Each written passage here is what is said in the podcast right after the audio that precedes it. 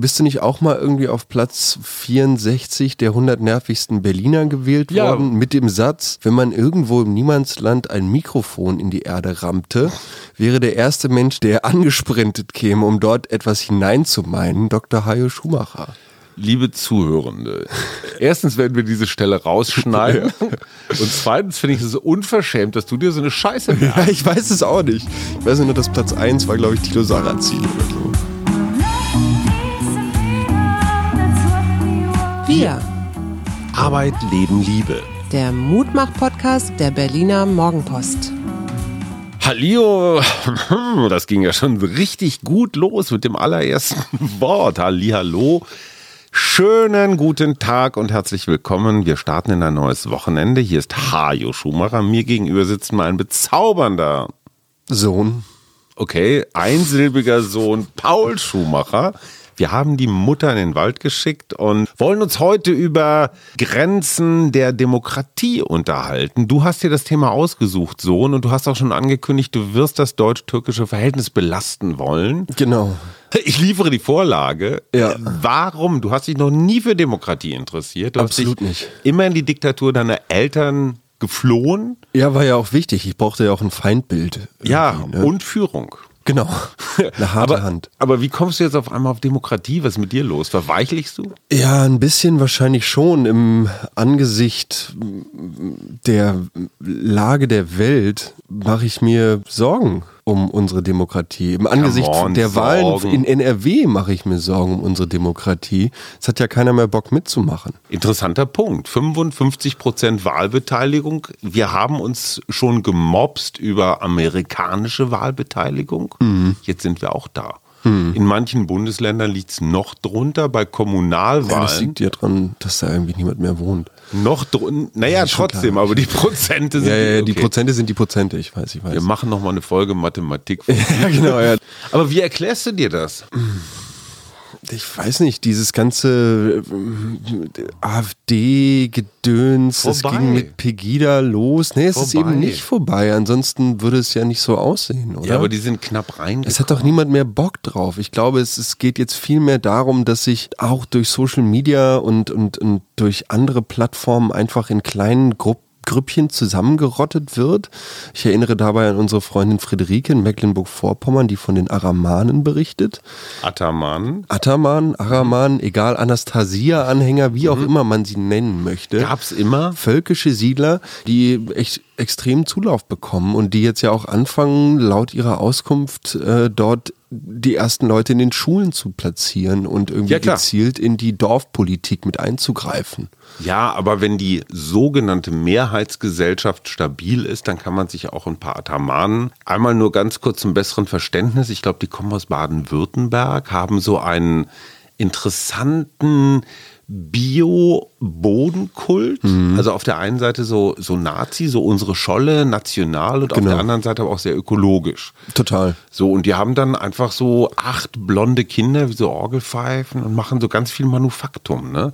Der Ja. Schmied, der Bäcker, also so Handwerk, ne? So in Schürzen, derbe, eigentlich so, könnte sofort eine Rama-Werbung sein. Sind aber schon sehr völkisch unterwegs. Das nur zur Erklärung. Aber Gegenfrage, du bist jetzt ja immerhin auch schon 28, das heißt seit zehn Jahren wahlberechtigt. Das heißt, du hast mindestens mal zwei Bundestagswahlen, zwei hier äh, Abgeordnetenhauswahlen, Bezirkswahlen, zwei Europawahlen, also ungefähr acht Wahlen hinter dir. Wie häufig hast du gewählt? Sechsmal, glaube ich. Das heißt aber, du bist ein Teil des Problems. Ich bin Deine, ein Teil des Problems. Ich, deine persönliche Wahlbeteiligung liegt bei 75 Prozent. Ja, im- immer ein bisschen überm Durchschnitt anscheinend. Ich habe dann halt angefangen, meine Mündigkeit als Bürger irgendwie ein Stück weit für mich zu entdecken und fand das dann auf einmal cool, in der Schlange vom Wahllokal zu stehen. Habe aber auch festgestellt, dass es da auch irgendwie, also dass ich da auch mit vielen Bürgern nicht d'accord gehe. Zum Beispiel, wenn es ja darum geht, in der Schlange zu warten vom verdammten Wahllokal.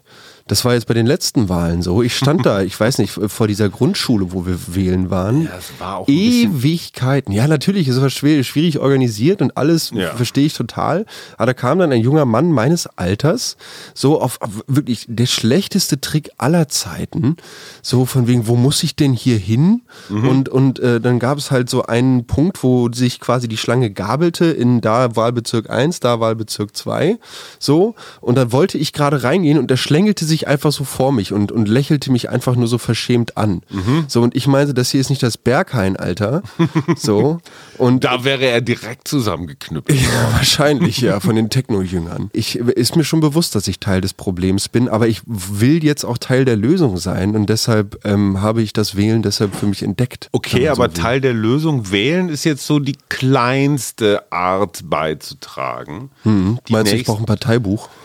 Nee, du brauchst nicht ein Parteibuch, aber ich fände es total interessant, was ich ja tatsächlich mal hier im Bezirk gemacht habe. Ich habe mir ja mal die verschiedenen Parteien angeguckt, die hier so rumrennen. Wobei so die ein oder andere kommt für mich nicht in Frage, aber so, es ist nicht wirklich einladend.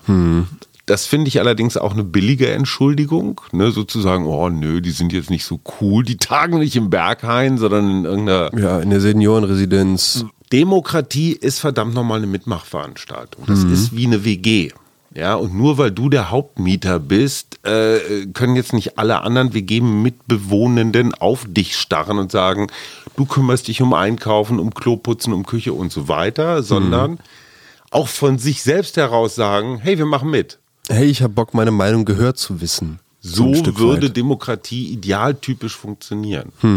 Was mich an dem nordrhein-westfälischen Ergebnis ein bisschen irritiert hat, ist, der Krieg in der Ukraine wird zumindest von Teilen der Beobachtenden hochgesungen zum Systemkonflikt. Da der Diktator, der mm, seine Medien manipuliert und die Leute unterdrückt und seine Gegner einsperrt. Und hier der freie, demokratische Westen, die Ukraine ist sagen wir mal so, auf einem Weg. Da hätte man natürlich auch diese NRW-Wahl als so ein Statement für die Demokratie und ja, und wir in Deutschland und wir wissen, was wir daran haben, dass wir mitbestimmen dürfen. Ist das ein Sound oder eine Haltung, die in deiner Generation bei deinen Kumpels ankommt, wenn du dich abends beim Bier so hinstellst und sagst, ey, ich bin überzeugter Demokrat, ich finde, wir sollten alle mitmachen und das System retten? bin da, glaube ich, sehr verwöhnt, weil ich aus einem Freundeskreis komme, in dem diese Meinung vorherrscht. Echt? Ja. Wenn über Politik geredet wird, dann meistens sehr intensiv und sehr kurz, bis einer auf den Tisch haut und sagt, so, jetzt ist genug mit Politik. Jetzt wird gesoffen. Genau, jetzt, also das ist ja alles nicht mehr auszuhalten. Ich finde tatsächlich spannend und da kommt wiederum auch meine Generation und jetzt auch die nachfolgenden Generationen werden da, glaube ich, immer stärker in die Verantwortung gezogen. Für mich ist die Frage, wie viel Internet verträgt die Demokratie? Also das Ja. ist, ich, ich weiß nicht, du hattest mir in der Vorbereitung zu diesem Podcast gesagt, ja, Cambridge Analytica, alter Hut und ich weiß nicht was. Sicherlich, diese Firma oder diese, die, also die gibt's nicht mehr, aber die Dienstleistung dahinter, die Werkzeuge, die gibt's immer noch. Absolut. Und ich schaffe es damit, einem Wähler oder einer Wählergruppe einfach die Angst dieses Wählers auszulesen und ihm ganz gezielt nicht mehr quasi den öffentlichen Diskurs, also die öffentliche Rede eines Politikers schmackhaft zu machen, sondern ihm meine persönliche politische Agenda, die ich verfolge mit der Dienstleistung, die gebucht wurde, ins Ohr zu flüstern. Weil das so ein, das taucht ja in deinem Feed auf, ne? Du hast das vielleicht auf deinem Smartphone oder so, ne? Es ist dein Screen, es ist dein Facebook-Feed oder dein, weiß ich nicht, Instagram-Feed oder so. Ganz kurz für alle, die das nicht mehr ganz auf dem Schirm haben. Cambridge Analytica war eine Firma. Dahinter standen einige Leute, die wirklich was von, auch von Daten verstanden. Der größte Datenmissbrauch in der Geschichte von Facebook, der bis heute keine Folgen, also wenig Folgen für naja, die Leute gut, es hatte. gibt Cambridge Analytica nicht mehr. ja, herzlichen Glückwunsch. Aber die Leute gibt's noch. Ja. Und die sind jetzt Und die. Werkzeuge gibt's noch. So, und das Interessante ist, es war ein völlig harmloses Quiz, so schien es. Also Gamification, Stichwort, die Leute spielen gerne. Mhm. In diesem Quiz musstest du ein paar Fragen beantworten. Ich weiß nicht mehr genau, worum es ging, aber die waren schon mal ganz schlau gestellt. Ich konnte also aus diesem Quiz ungefähr rauskriegen, wo stehst du politisch. Genau. Also bist du jetzt eher Afroamerikaner, bist du eher besser verdient, schlecht verdient, so, wo wohnst du und so weiter. Und dann wurde dir, Stichwort Micro-Targeting, also quasi individuell auf deine Person. Wurde dir Wahlwerbung geschaltet, so, So, gesehen. und wenn man wusste, du hast Angst vor Zuwanderung, dann wurde bam, bam, bam, wurden dir einfach Clips zugespielt und interessanterweise waren die auch relativ schnell wieder weg. Also die wurden gelöscht. Ja. Du kannst dieses ganze Der Schaden ist aber angerichtet. ja, du kannst es aber nicht mehr nachweisen, interessanterweise. Genau, genau. Wenn sowas in der Zeitung gestanden oder im Fernsehen gesendet worden wäre, gäbe es Archive. Ja, Mhm. Dieses alles ist weg. Facebook hat eine so, so, so Dark Sides oder Blind Sides oder wie die heißen, die verschwinden dann eben. wieder. Das muss auch nicht mal weg sein, aber es verliert sich einfach in einem gigantischen Datenwust. Da- Das weg meine ich ganz kurz anders aus journalistischer Sicht. Wenn ich sowas dokumentieren will, Hm. kann ich das nicht mehr. Ich kann also, selbst wenn ich da hart hinterher recherchiere, kann ich diese ganzen Gar nicht Micro-Targeting-Fälle, mehr. Ich weiß auch gar nicht genau, wie viele das waren. So, wenn du jetzt aber genau weißt, Utah ist ein Swing State, ja, dann musst du gar nicht nach Wisconsin, wo du weißt, das gewinnen sowieso die Demokraten, sondern du musst wirklich nur diese 50.000 Menschen in Utah Abholen. die letztendlich die ganze Präsidentschaftswahl in den USA entscheiden, haben wir wieder erlebt, die musst du microtargeten. Und das ist mit den Mitteln, gerade Social Media, extrem einfach, wenn man Daten kann. Und viele sagen, Trump ist deswegen Präsident geworden, seinerzeit. Wenn man Christopher Wiley glauben will, Whistleblower und ehemaliger Mitarbeiter von Cambridge Analytica, dann sollen die eingesetzten Algorithmen gezielt neurotische und für Verschwörungstheorien empfängliche User ausfindig gemacht haben, die dann wiederum quasi mit ihren Ängsten konfrontiert werden konnten. So. Ja. Also Naja, sagen wir mal so, hier wird mit digitalen Mitteln etwas getan, was in der klassischen Wahlwerbung nicht ganz unüblich ist, ja. Sicher. Auch die alten Römer haben nichts anderes gemacht, als auf die Emotionen zu gehen, auf die Ängste zu gehen. Nur dieses, ich kann wirklich eine Person individuell beatmen, ohne dass das irgendwie aktenkundig wird. Das ist für mich das Problem. Ich kann es nicht mehr nachvollziehen. Es, es, es gibt eine, eine Matrix, eine, eine Geheimwelt, in die ich nicht reinblicke. Ist für mich als Journalist extrem schwierig. Transparenz ist das oberste Gebot der Demokratie. Es muss alles öffentlich sein, jede Stimme, die abgegeben wird. So digital ist intransparent. Insofern bin ich total bei dir. Was macht das Internet mit der Demokratie? Klar. Ich glaube, wir brauchen dahingehend, weiß ich nicht, eine neue digitale Architektur. Da ist man natürlich ganz schnell bei der Zensur. Was ich miterlebe oder was ich auch im, im, im Zuge dieser Fake News-Wellen und so miterlebt habe, die Zensur besteht ja gar nicht mehr darin, dass irgendjemand sagt, du darfst nicht reden. Das mag jetzt in, in bestimmten Ländern auf dieser Erde noch so der Fall sein, hier bei uns in Europa eher nicht so, sondern die Zensur ist der Lärm. Ja. Der Lärm der Information, die einfach die ganze Zeit rausgepumpt wird. Wenn du vier verschiedene, fünf verschiedene, zwölf verschiedene Quellen hast, die alle an unterschiedliche Sachen berichten, dann weißt du ja am Ende gar nicht mehr. Verwirrung. Genau. Ja. Es wird einfach nur ganz klar desinformiert. Maren Urner, eine Neurowissenschaftlerin, die bei uns auch schon Mittwochsexpertin war, hat äh, so ein paar Phänomene dazu erklärt. Was machen die Menschen, wenn sie verwirrt sind? Wie, woran orientieren sie sich? Sie orientieren sich an ihrer Peer Group, also an den Leuten, die sie wichtig finden. Und das müssen gar nicht unbedingt jetzt Leute aus dem Sportverein, aus der Kneipe, von der Arbeit sein, sondern es können auch Leute in ja, Social Media, Facebook-Gruppen, weiß der. Geier was. Und die sind wahnsinnig geschickt darin. Da sind die Rechten oder waren jedenfalls lange Zeit viel, viel geschickter als die Linken, dir das Gefühl zu geben, du gehörst dazu. Ja, wir mögen dich. In dem Moment, wo du gesagt hast, naja, das mit dem Klimawandel ist vielleicht doch was dran, wirst du sofort gedisst. So von wegen, ey, du hast es nicht kapiert, du gehörst nicht zu uns. Und Maren Urner sagt, und das finde ich total spannend, die Menschen haben mehr Angst, von einer Gruppe ausgestoßen zu werden, als zu lügen oder sich irgendwie eine falsche Überzeugung zuzulegen. Also ich leugne eher den Klimawandel, um von der Gruppe nicht ausgestoßen zu werden, selbst gegen meine Überzeugung. Das sind ja diese Filterblasen, diese Bubble-Geschichten. So, ich will dazugehören, ich will nicht alleine sein. Ich bin ein soziales Wesen, meine Herde, Horde darf mich nicht verstoßen. Ich finde dieses Bild sehr schön von, von der Menschenhorde, weil Christopher Wiley, der Whistleblower, benutzte da eine Analogie, die, äh, also oder sagen wir mal ein, Beispiel, in dem er äh, auf die digitale Architektur und, und die Meinungsfreiheit dahingehend einging und sagte, man stelle sich vor, es werde ein Haus ohne jegliche Bau- oder Sicherheitsstandards mhm. gebaut.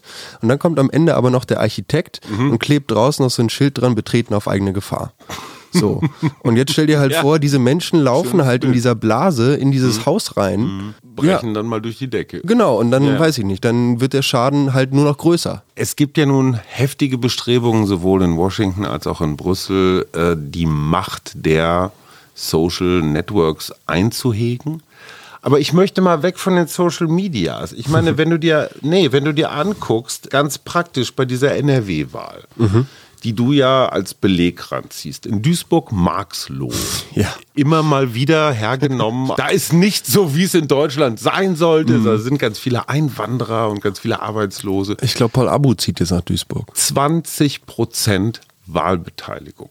Hm. Das heißt, vier von fünf Menschen haben nicht gewählt. Das sind Unterprivilegierte, die den Staat, naja, irgendwie als so eine Art kleine Sparkasse betrachten, wo es jeden Monat so ein bisschen Stütze gibt, aber ansonsten erwarten die nicht viel. Hm. Schulen in Duisburg-Marxloh bestehen aus 140 Containern. Normalerweise müsste man als Bundesland seine Bildungsanstrengungen nach Duisburg-Marxloh verlagern. Mhm tut aber keiner. Das heißt aber, Verwahrlosung schafft auch sowas wie eine demokratische Verwahrlosung. Mhm. Das wundert mich, weil das weiß man auch schon ganz lang. Das Fehlen politischer Bildung hemmt die Partizipation. Auf jeden Fall. Mhm. Aber es wird nichts dagegen getan. Das, das, ist das, was mich daran wundert, weil mhm. das Phänomen ist nicht neu. Mhm. Und hinterher schreiben gerade wir Journalisten mal ganz betroffene Geschichten über genau solche Wahlkreise und über die armen Menschen und über die schreckliche Situation. Und fünf Jahre später schreiben wir genau die, die gleiche Geschichte. Hm. Die Akteure haben sich vielleicht geändert. Hm. Da sind wir bei der ganzen guten alten Sozialpolitik. Demokratie braucht auch so ein bisschen Wohlstand. Die muss man sich irgendwie mhm. leisten können. Du musst die Zeit und auch die Kapazität haben, dich so ein bisschen mit politischen Sachen auseinanderzusetzen, auseinandersetzen zu wollen. Ich glaube, es ist vor allem die Zeit tatsächlich. Ja. Die Mühlen unserer bürokratischen Demokratie malen extrem langsam. Das gehört aber dazu. Genau, aber das heißt, um mir diese Langsamkeit quasi leisten zu können, mhm. brauche ich den von dir angesprochenen Wohlstand, mhm. um die Leute quasi so lange über diese Zeit der Bildung irgendwie bei der Stange halten zu können. Ja. So. Ich glaube, die Geschichte ist noch eine andere. Wo hast du als Kind, als Schüler, als Sportler, als Student, als Auszubildender Demokratie ausprobiert? Ganz praktisch, wo, wo war deine Stimme relevant? Wo hat sie gezählt? Klassensprecherwahl. Okay, aber war das für dich eine demokratische Erfahrung? Uff, naja, also jetzt so im, im, Rückblick ist es auf jeden Fall natürlich Demokratie im Klassenzimmer. Ja, aber für mir dich. Fehlen, mir fehlen zum Beispiel solche Sachen, die man aus amerikanischen, ich kenne das immer aus amerikanischen Serien, mhm. wenn die so die Vereinten Nationen nachspielen mhm. oder sowas. Oder Debattierclubs. Genau. Zum Beispiel. Sowas, sowas, also diese Kultur haben wir fast gar nicht. Dieses sich im Diskurs kritisch mit der Meinung des Gegenüber auseinanderzusetzen mhm. und versuchen, diese zu demontieren, mhm. ohne dass man wie die Schimpansen irgendwie anfängt, mit Fäkalien zu werfen. Genau. Das, das ist das, was mir fehlt. Weil das Gefühl, das ich nicht loswerde, ist, dass wir uns hier festfahren. So, das ist mhm. also einfach nur noch, dass einfach nur noch mit dem Finger gezeigt und gebrüllt wird. Woher kommt so. das? Mm. Dazu ja. gibt es tatsächlich schon wissenschaftliche Untersuchungen. Einmal noch ganz kurz zur Schule, Kita und so weiter. Es gibt Untersuchungen, dass wenn Kinder ganz früh also auf ihrem Level natürlich. Du kannst in der Kita nicht verlangen, dass Dreijährige über Finanzen oder irgendwie so. Den Einsatz von Atomwaffen. So oder? Kram. Mhm. Aber man kann denen kleine demokratische Aufgaben geben. Was machen wir heute Nachmittag? Mhm. Spielen wir das oder das? Oder wenn es um den Speiseplan geht oder so Kleinigkeiten, die die Kinder zumindest mal so erfassen können. Mhm. Das kannst du in der Schule, in der Grundschule, in der Mittelstufe, in der Oberstufe, kannst du das steigern. Und das Interessante ist, in dem Moment, wo ich mich damit auseinandersetze, dass meine Stimme eine Wirkung hat. Mhm. Legen wir einen Schulgarten an, ja oder nein? Wer kümmert sich drum, ja oder nein? Was machen wir mit Sanktionen, wenn einer sich nicht drum kümmert, ja mhm. oder nein? Führt dazu, dass ich mich verantwortlich fühle. Ich habe so und so gestimmt. Ja, das ist mit ein bisschen meine Entscheidung. Ist so wie Aktionär. Vielleicht auch meine Schuld. Ja, scheißegal. Mhm. Aber ich trage Verantwortung. Mhm. Na, wenn ich eine Aktie von einem Unternehmen kaufe, denke ich auch so, oh, so, so, so Krüme Siemens gehört mir auch. Mhm. Und so ist das mit der Demokratie auch. Und du hast in deiner ganzen Schul- und Ausbildungszeit ganz wenig demokratische Erfahrungen gemacht. Definitiv. Und das ist für mich ein echtes Problem, weil Demokratie ist für mich eine Lerngeschichte. Und damit kommen wir jetzt zum zweiten Punkt, den ich dramatisch finde. Wir haben in den letzten 20, 30, 40, 50 Jahren der Kunde ist König gelernt. Mhm. Wir haben rundum Service. Sie müssen sich um nichts kümmern. Alles ist versichert. Gorillas, Flink, Getir und die werden die Gutscheine hinterhergeworfen. So, ja. Also alles ist für umsonst. Mhm. Und, und, und die kommen auch noch dreimal, wenn dir irgendwas nicht gefällt. Wir können vor Privileg nicht mehr laufen. So. Und nicht mehr denken. Demokratie ist das genaue Gegenteil. Hm. Demokratie ist keine Serviceveranstaltung. Und selbst wenn ich Karl Lauterbach doof finde, ist es kein Zeichen von Demokratie, wenn ich das twittere oder sonst irgendwo poste. Sondern ich sollte zumindest mal einen konstruktiven Vorschlag machen, wie man es besser macht. Ethan Hirsch, Professor, ich glaube in Massachusetts, nennt das Hobbyism. Hm dass Politik, also. So ein bisschen Politik noch so ein bisschen nebenbei. Na, Hobbyism im Sinne von Sportfan. Mhm. Ich stehe so am Trainingsplatz, sowieso wie Stettler und Waldorf, so über das Geländer gelehnt. Genau. Der Stürmer, da habe ich ja gleich gesagt, taucht ja wieder gar nichts. Mhm. Ne? Also er kriegt kaum, er würde niemals einen Ball überhaupt treffen. Aber er mhm. weiß natürlich, wie, das, wie das Tor geschossen wird.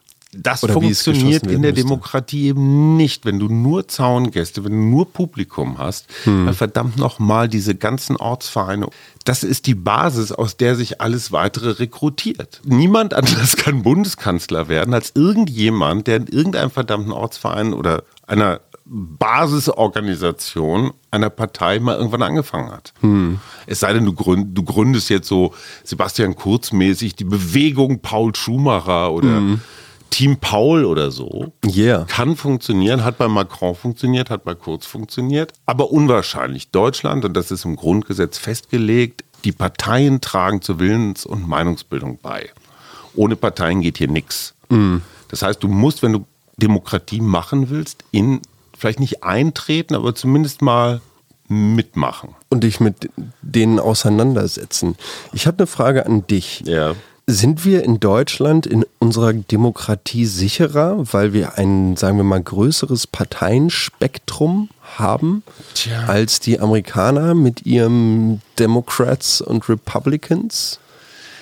Kann man so schwer vergleichen. Die mhm. Amis sind halt immer so Wettbewerbsmenschen. Ne? Die wollen mhm. im, halt immer so Finale, so Super Bowl. Mit Feuerwerk und. So, und die kennen keine Koalitionsregierung.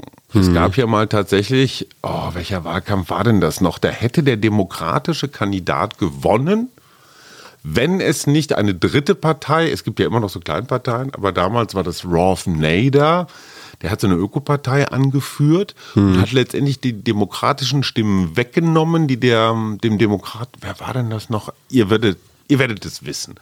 Auf jeden Fall haben die Republikaner gewonnen, weil das demokratische Lager geteilt war. Mhm. In Deutschland hätte sie gesagt, ja klar, dann koalieren wir halt. Zusammen. So, ja, genau. fertig. Gibt es in den USA nicht. The winner takes it all. Insofern kann man die beiden Systeme nicht vergleichen. Ich mhm. finde diese Koalitionstradition, Kultur, mhm. finde ich super gut. Ich auch. Weil Koalitionsverhandlungen, da heißt immer Kuhhandel, Bazar. Mhm. Super. Ja, voll Super. geil. Da kommen die Themen auf den Tisch und da wird, ja, manchmal tausche ich Sachen gegeneinander. Ne? Mhm. So, du bist am Wochenende zu Hause und kümmerst dich um Fritz, weil ich mit Mama unterwegs bin und dafür kriegst du vier Wochen später, keine Ahnung was, das Wochenende lang das Auto. Ja. Hat auch nichts miteinander zu tun, so direkt, nee, aber, aber es ist ein, Deal. Geben und Nehmen. Fertig. Mhm. Finde ich super. Total ein Problem, was, was mir vorhin so aufgegangen ist, ich äh, habe mich dann mit, mit unserem kriegstreibenden Freund aus dem Osten, also nicht mehr Freund, ähm, aus dem Osten, mit unserem Kriegstreiber aus dem Osten beschäftigt.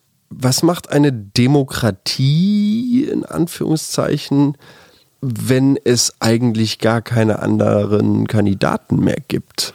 Dann ist es keine Demokratie mehr, weil sie lebt ja von Auswahl. Mhm. Also ich meine, in Russland stehen ja jetzt wieder Parlamentswahlen an, glaube ich. Ja, aber es, das ist auch keine so richtige Demokratie. Es geht gerade darum, also es wird gerade irgendwie ähm, geguckt, ob man den Rentnern nochmal so ein bisschen Kohle vielleicht vorher rüberschiebt. Geht so. immer. Gerade auch, weil natürlich nach der letzten Wahl irgendwie die Renten, die Rentenreform erstmal wieder für Umfrage-Dips bei Herrn Putin gesorgt hat. Ja. Ähm, ich fand das eine sehr, sehr spannende Frage tatsächlich. Wer außer Putin?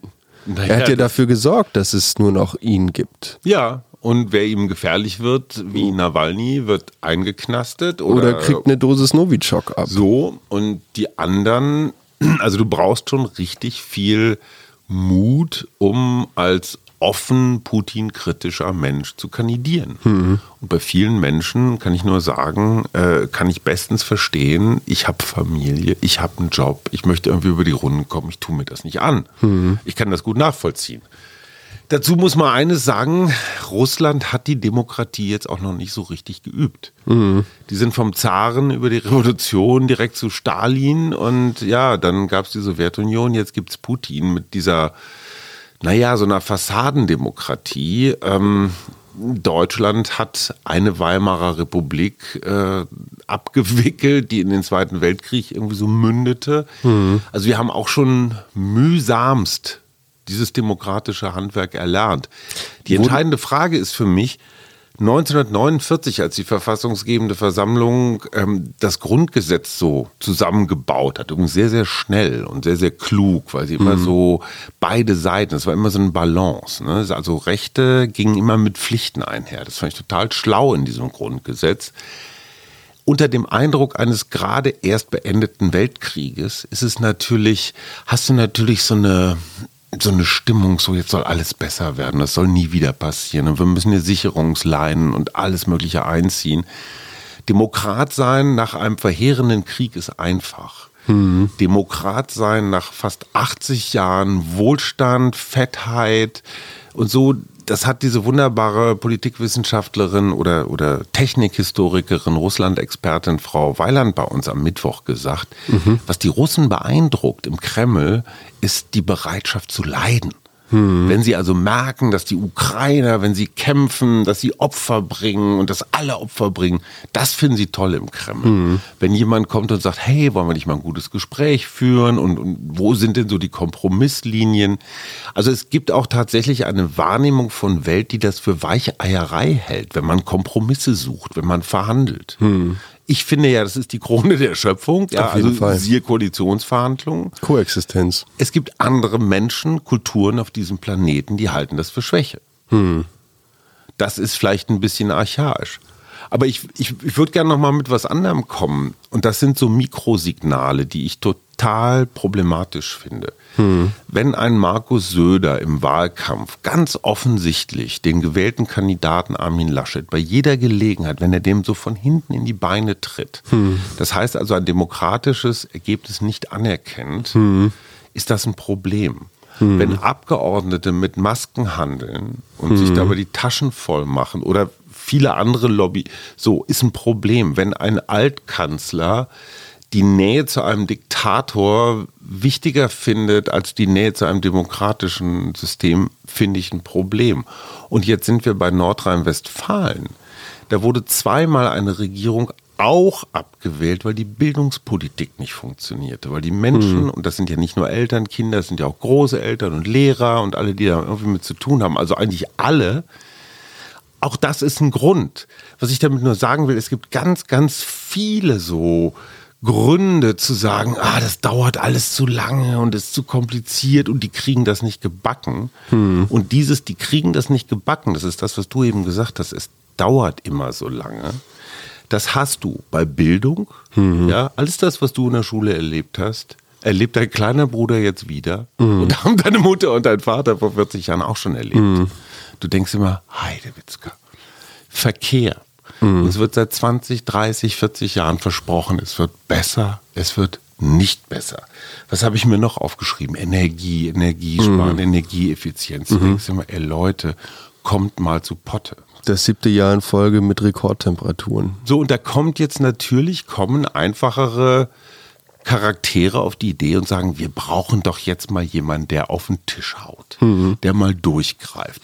Diese Ministerpräsidentenkonferenz mit Merkel zu Corona-Zeiten, wo hier Bodo Ramelow Candy Crush spielt, weil Mhm. so. Ist ja nichts los. Ja, schon klar, aber das sind alles so Erosions, so kleine, eher so, weißt du, wie bei einem Stein, überall dringt so ein bisschen Wasser ein, das friert dann und dann Mhm. krackt das hier. Diese Demokratie, die wir hier haben, ist nicht sehr stabil. Mhm. Was glaubst du, wie viele, in wie vielen Ländern der Welt gibt es noch eine vollumfängliche Pressefreiheit? Wir haben ungefähr Oh. 200, wir haben ungefähr 200 Länder auf der Welt, 200 Staaten. Vollumfängliche Pressefreiheit gibt es in weniger als 50 Prozent. Das stimmt. Ähm, es sind 14. Boah. Reporter, Reporter ohne Grenzen bringt Boah. jedes Jahr so eine Weltkarte raus, ne, mit so einer Farbskala. Rot he- oder schwarz heißt, glaube ich, so, gibt es überhaupt keine Pressefreiheit. Lass mal lieber, ja. Und dann gibt es so Rot, Orange, Gelb, Weiß. Und Weiß hast du wirklich nur noch Skandinavien, Mitteleuropa, ähm, Kanada, Neuseeland. Und das war es dann auch schon langsam. Und in dem Moment, wo eine Familie zum Beispiel mehrere Sender oder Verlage beherrscht, auch wenn die anders heißen, gilt das dann auch als, äh, als nicht mehr ganz frei. Das heißt Murdoch und sein Imperium. Zum Beispiel. Das hat nichts mehr damit zu tun. In einigen Ländern sind die halt absolut dominierend, ne, weil sie Fernsehen und Verlage beherrschen. Genauso wie Facebook in einigen Ländern Nachrichtenquelle Nummer eins ist. Ja. Das liegt aber auch daran, dass die offiziellen Nachrichtenquellen jetzt vielleicht nicht so richtig gut taugen oder nicht schnell genug sind, wenn es jetzt um, was weiß ich, Unwetter geht oder solche Geschichten, da bist du mit Facebook einfach viel schneller.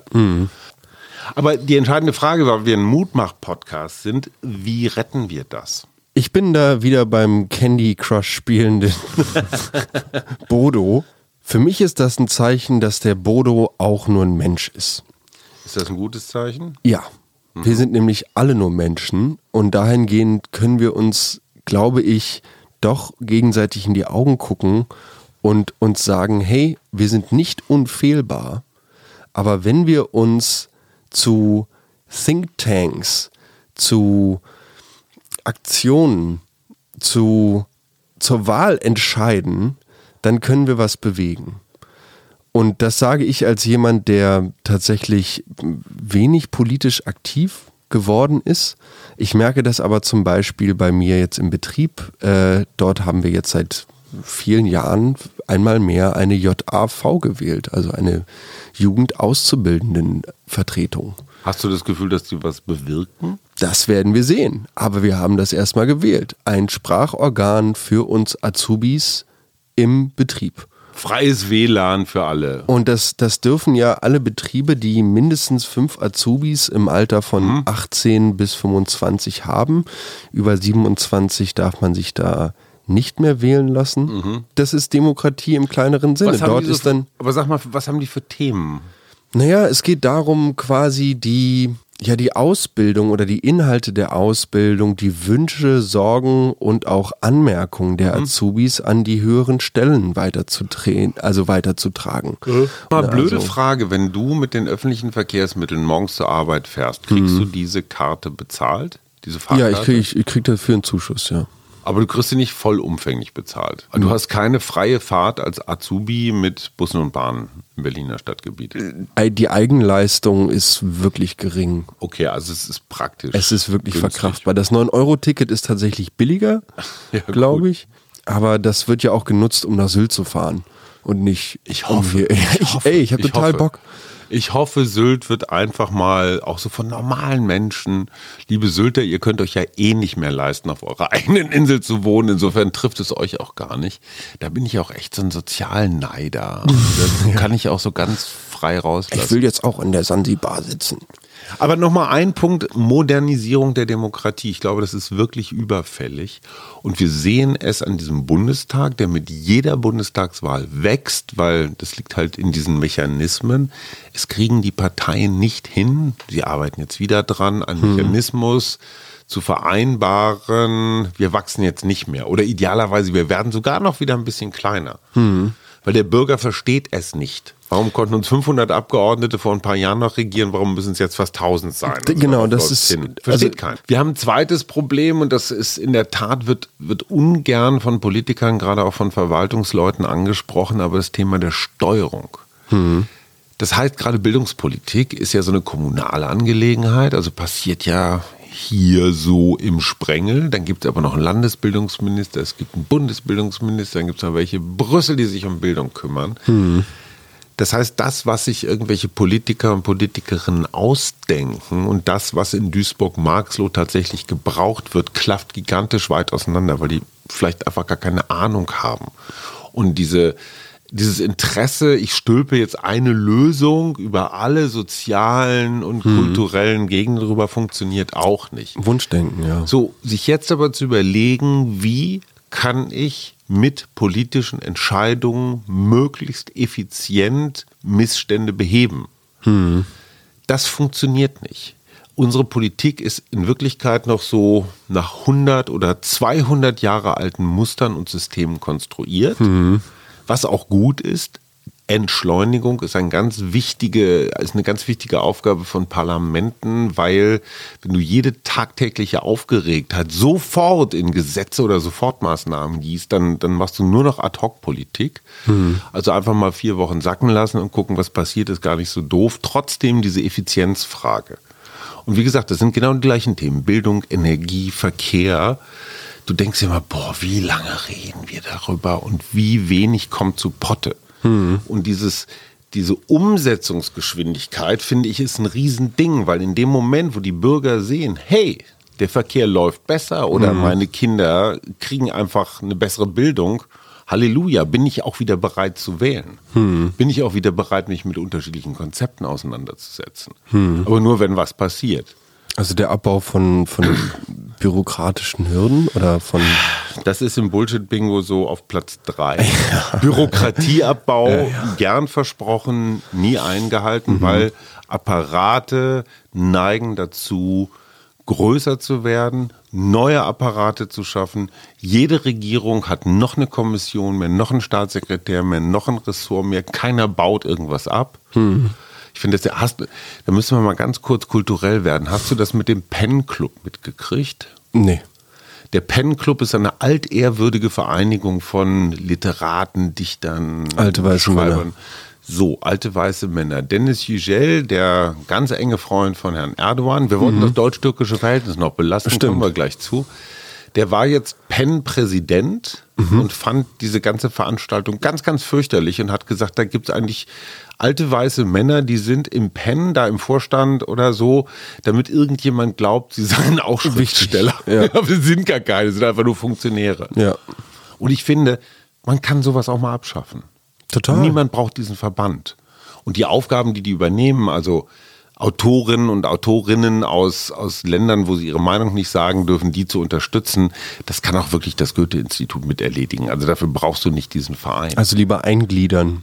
Ja, aber Demokratie braucht auch immer wieder sowas wie Verschlankung, wie zurück zu Verjüngung. den wirklichen Aufgaben und, und einfach auch Sachen lassen. Subsidiarität, das, was man unten entscheiden kann, auch unten entscheiden.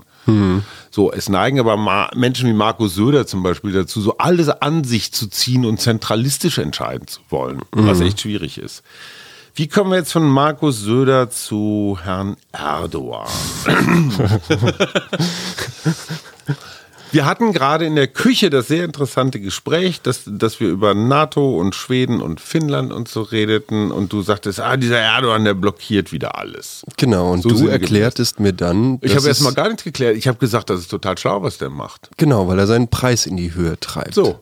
Weil er sich das jetzt gut bezahlen So. lässt, schön lange auf diesem Veto So. zu sitzen, bis er Genau. endlich so viel wert ist, wie er wert sein will. Und damit hast du dann den gesagt, Vergleich zu Bayern, Bayern. gezogen. Genau. Und Das- daraufhin habe ich dann gesagt, vielleicht ist die Türkei ja das Bayern Europas. Ja, Und damit tun wir den Türken Unrecht. Damit tun wir den Türken total unrecht. Aber dieses, das ist auch Demokratie, wenn du Einstimmigkeitsprinzipien hast, wie das in Europa zum Beispiel in vielen Fällen der Fall ist, dann musst du immer auf den langsamsten, auf den sperrigsten, auf den beklopptesten, auf den nervenstärksten warten. Der wiederum kriegt die höchste Kompensation dafür, dass er zustimmt. Alle anderen, die nicht so viel gekriegt haben, denken, ja, wir sind ganz schön doof. Nächstes Mal sind wir auch sperriger. Und damit setzt du so eine Eskalation des, des Verhinderns, des Blockierens in Gang, was totaler Quatsch ist. Glaubst du, dass Olaf Scholz, unmoralische Frage des Tages, eine Gefahr für die Demokratie ist? Uh, Oh, jetzt kommt die Alter. ganz dicke Bertha nochmal. oh Mann, der Olaf. Ob der Olaf, Ich sag dir warum. weil er so nichts, weil er so, weil er so nicht da ist? Er ist ja da. Ja, aber ich meine, so- er geht sogar zu RTL und spricht mit Müttern über ihr, ihr Leben. Ich kann allen Menschen nur den Instagram-Channel von Aurel Merz mit seinem letzten Post zu Olaf Scholz ans Herz legen. Guter Typ. Ja. Aurel Merz jetzt. Ja, da meinte er nämlich, es gibt kein Foto, auf dem Olaf Scholz nicht total reingefotoshoppt aussieht. Und wenn man sich, also wenn man Ja. sich daraufhin die Fotos mal anguckt, das sieht wirklich lustig aus. So, und das ist meine Frage. Die Demokratie ist Transparenz, Gebot, immer auch irgendwie erklärbedürftig. Es gibt keine Demokratie ohne Erklärung, was tue ich da. Robert Habeck hat das zu einer Kunstform erhoben. Der legt, der zerknautscht sein Gesicht wie so ein Tempelhund und sagt, oh, das ist so schwierig. Und man sieht ihn richtig leiden, man nimmt es ihm aber auch ab. Und er sagt, es gibt keinen goldenen Weg. Es gibt keinen magischen Schalter und alles ist gut, sondern ich kann zwischen übel groß, mittel, klein in Kombination mit anderen, so kann ich wählen und ich habe mich so entschieden und so ist das. Hat man von Olaf Scholz so noch nie gehört. Und deswegen finde ich ihn ein bisschen problematisch für die Demokratie, weil Olaf Scholz hat ein Riesenproblem. Er hält sich für schlauer als andere. Und das ist sehr, sehr toxisch in der Demokratie, wo alle idealerweise auf Augenhöhe sind. Und selbst bei seinen engeren Mitarbeitern ist man schon leicht genervt, weil dieses, ich weiß es eh besser, lass mich in Ruhe, also dieses, dieser Hauch von Arroganz.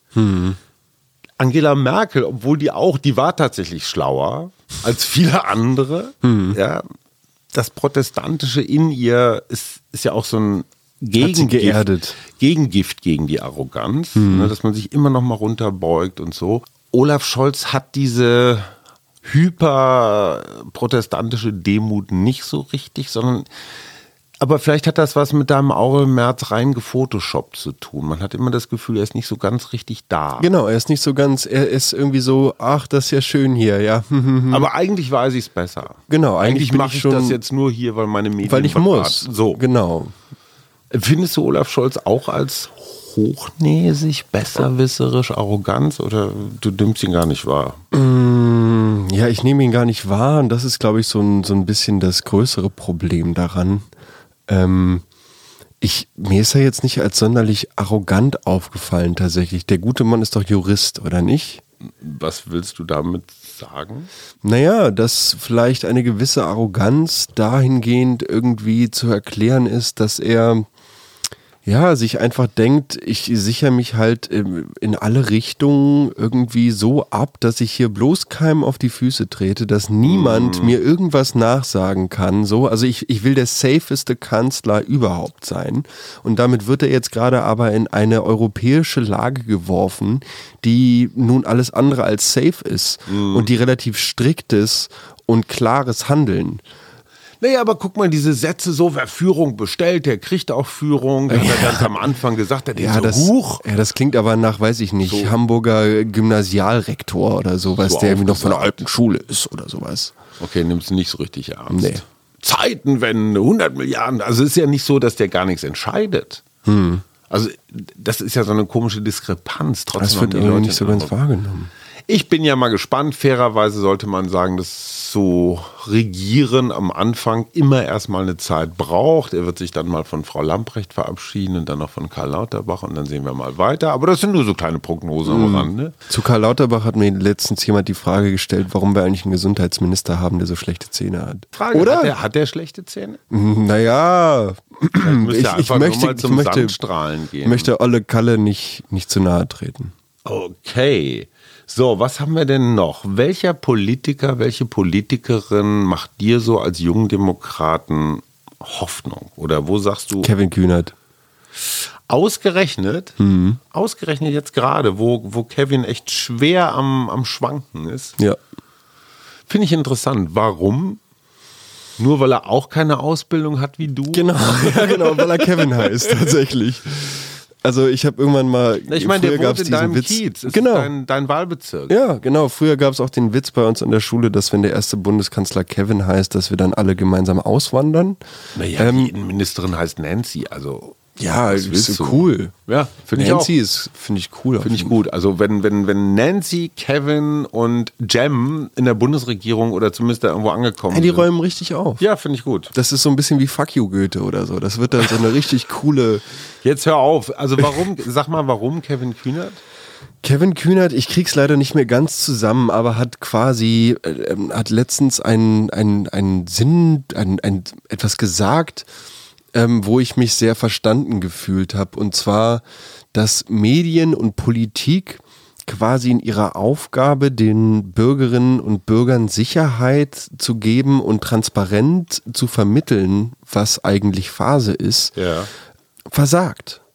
Also was heißt versagt, aber sie sind, ähm, es ist halt so, es ist immer dieses Abwägen irgendwie. So und dieses Spiel spielen sie momentan oder äh, fand ich dann irgendwie, da habe ich mich verstanden gefühlt, dass das alles eher so Laientheater ist als jetzt weiß ich nicht deutsche Oper.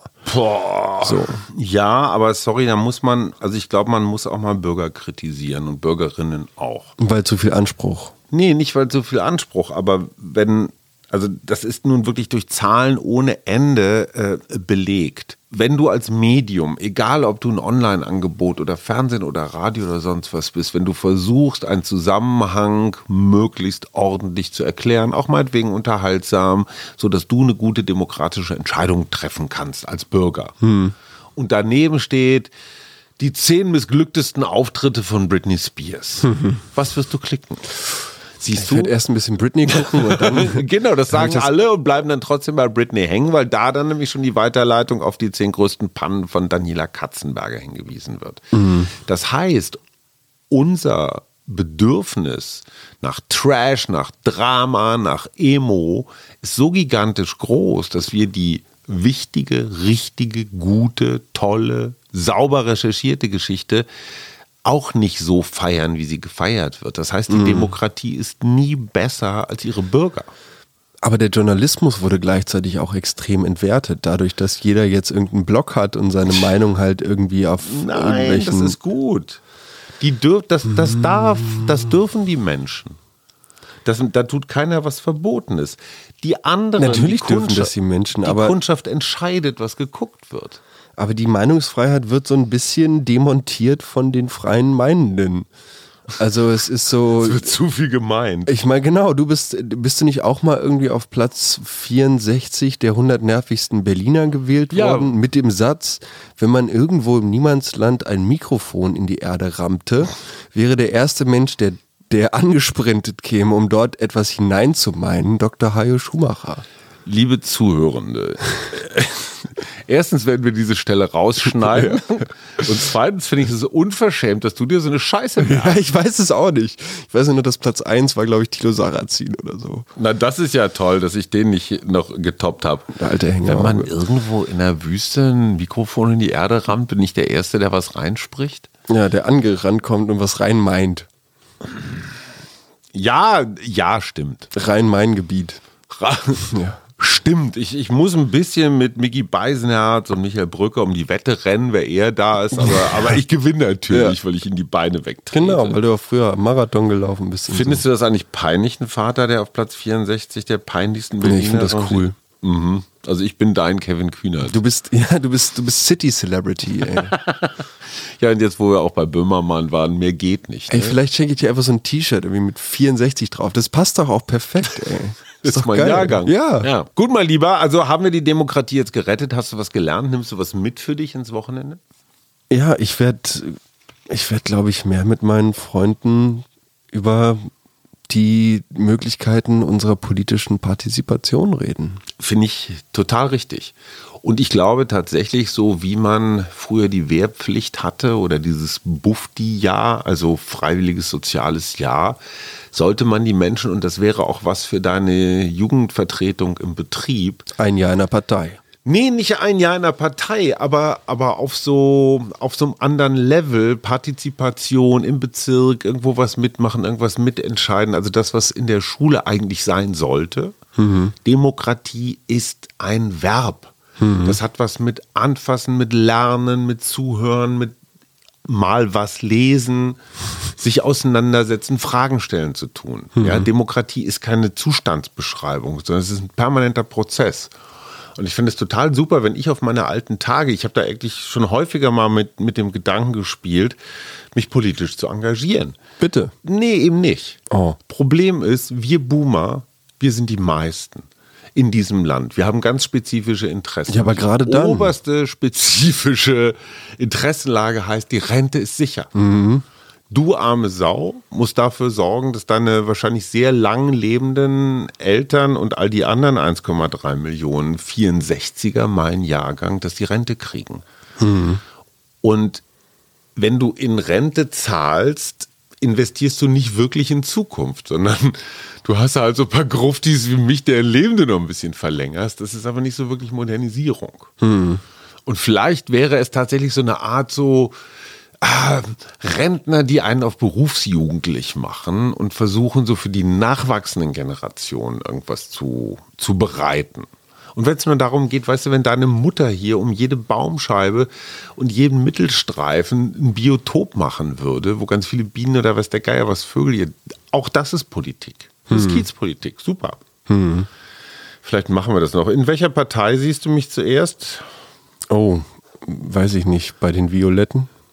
Ach ja, das, das sind die Inkontinenten. Ich glaube, ja. Die aber noch hören können. Ja, das kommt immer, ich glaube, das ist immer die, was in der Windel am Ende der Sitzung. Wir haben ihn, er ist eigentlich gar nicht unser Kind. Wir haben ihn auf der Fußmatte gefunden. Ja. Unter ich der wollte, Fußmatte. Ich wollte ja. es dir nie sagen, ja. aber man hat dich verwechselt im Krankenhaus. Ach, dafür habe ich es echt gut hier bei euch. Ich danke euch. Uns fragt keiner mehr. Das war der Mutmach-Podcast der Musterdemokraten. Sag doch mal irgendwas zum Abschied. Friede, Freude, Demokratie. Das war übrigens eine Demonstration, ne? Die Love Parade war als politische Demonstration angemeldet. Die fand ich super. Warum gibt es die nicht mehr? Arbeit, Leben, Liebe. Der Mutmach-Podcast der Berliner Morgenpost.